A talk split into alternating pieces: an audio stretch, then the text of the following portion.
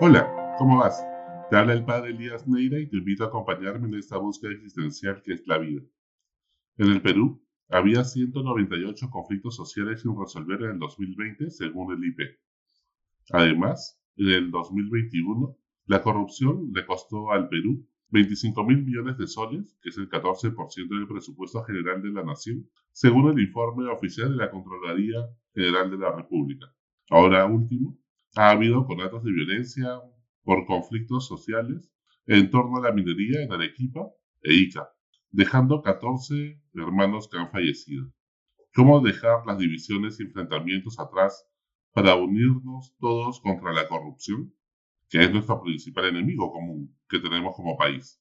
Tan difícil es sentarnos a dialogar con nuestros adversarios para construir acuerdos mínimos que hagan que nuestro país sea viable. Quizás la pregunta ya no es en qué momento se jodió el Perú.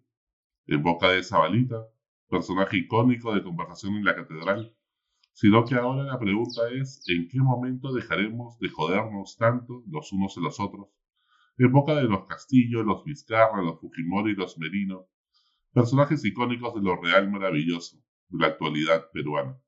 Pero los conflictos y la violencia en nuestro querido Perú no solo se da en las altas esferas. Estas últimas semanas se ha evidenciado algunos casos de bullying, de acoso escolar, muy graves en algunos colegios del Perú. Pensamos que el dolor común de la pandemia nos iba a sensibilizar más y que todos aprenderíamos a ser más simpáticos y valorar más las relaciones amicales y familiares, pero en la mayoría de los casos no ha sido así. Como en otras cosas, la pandemia ha desnudado las carencias de las familias y escuelas que ya andaban con dificultades. Podemos esperar un futuro mejor si las familias y las escuelas, los primeros lugares donde las personas aprendemos a socializar, están en crisis. El sueño de Jesús, su anhelo más profundo, es que seamos uno para que el mundo crea, ¿Cómo hacer realidad la ansiada unidad? Amándose como Dios nos ha amado. El Dios de Jesucristo es la unidad en la diversidad. Dios es tres personas con igual poder y dignidad y un solo ser a la vez. Esa es la Santísima Trinidad. Y nosotros somos imagen de ese Dios uno y trino. Estamos llamados a ser una unidad en la diversidad. Somos distintos, pero unidos por un propósito, por el amor. Por ello, en la cosmovisión cristiana, Toda sociedad humana debe ser una unidad de la diversidad. Cuando amamos sin miedo, tenemos armonía y paz generando unidad. Cuando tenemos miedo, el miedo es el camino al lado oscuro. El miedo lleva la ira, la ira lleva el odio y el odio lleva el sufrimiento, como bien dice el maestro Yoda. Cuando tenemos miedo a lo diferente, cuando nos da temor el extraño, cuando el cambio nos genera pavor, entonces atacamos a quien es piensa y siente distinto a nosotros, creyendo que nos estamos defendiendo.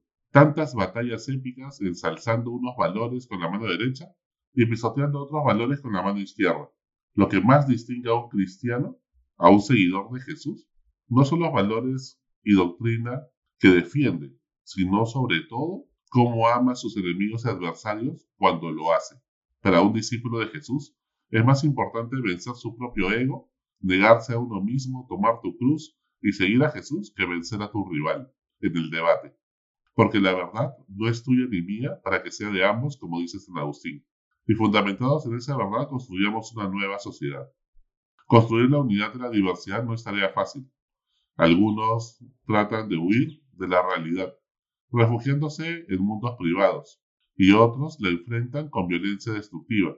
Pero entre la diferencia egoísta y la protesta violenta siempre hay una opción posible, el diálogo, como afirma el documento eclesial Fratelli Tutti, que a continuación citaré algunas veces. En el camino, pues nos encontramos cinco tentaciones que hay que sortear. La primera es la uniformidad. El camino hacia la paz no implica homogeneizar la sociedad, pero sí nos permite trabajar juntos. Puede unir a muchos en pos de búsquedas comunes donde todos ganan, como nos menciona Fratelli Tutti.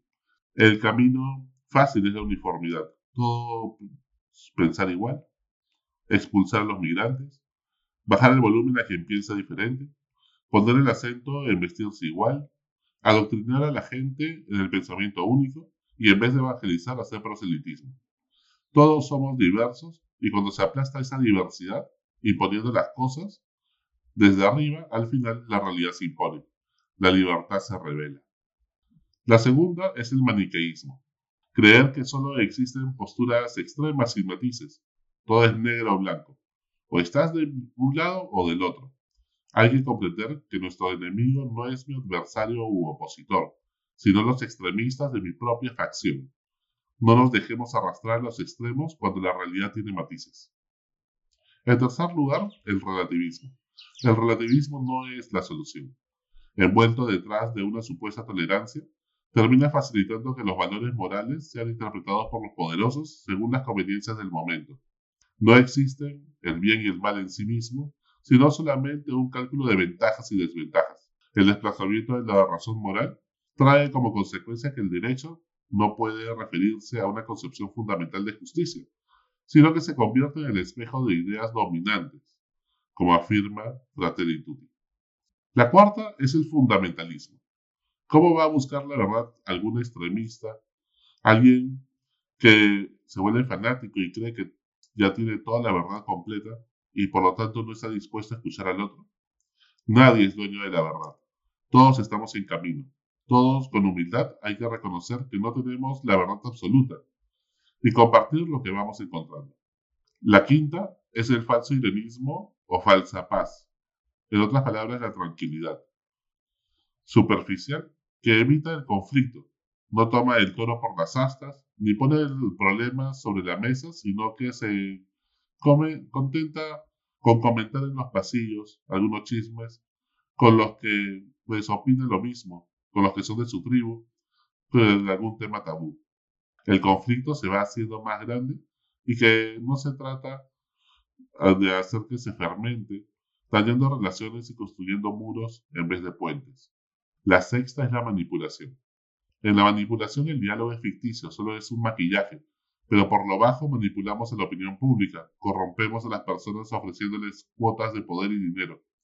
Si no hay una confianza mutua que presuponga que todos los involucrados estamos buscando el bien común, entonces todo se quiebra.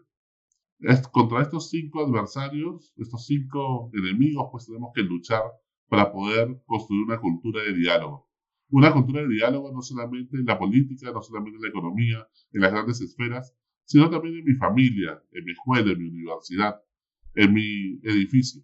Necesitamos generar una cultura del encuentro y del diálogo. Dialogar es acercarse, expresarse, escucharse, mirarse, conocerse, tratar de comprender, buscar puntos de contacto, como menciona el documento Fratelli Tutti.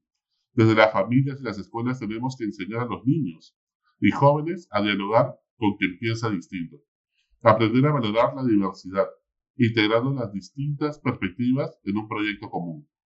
Dejarse interpelar por quien piensa diferente, creyendo y confiando en primera instancia en que todos estamos buscando el bien común y que todos tenemos una parte de verdad que aportar en ese rompecabezas que construimos juntos y en paz.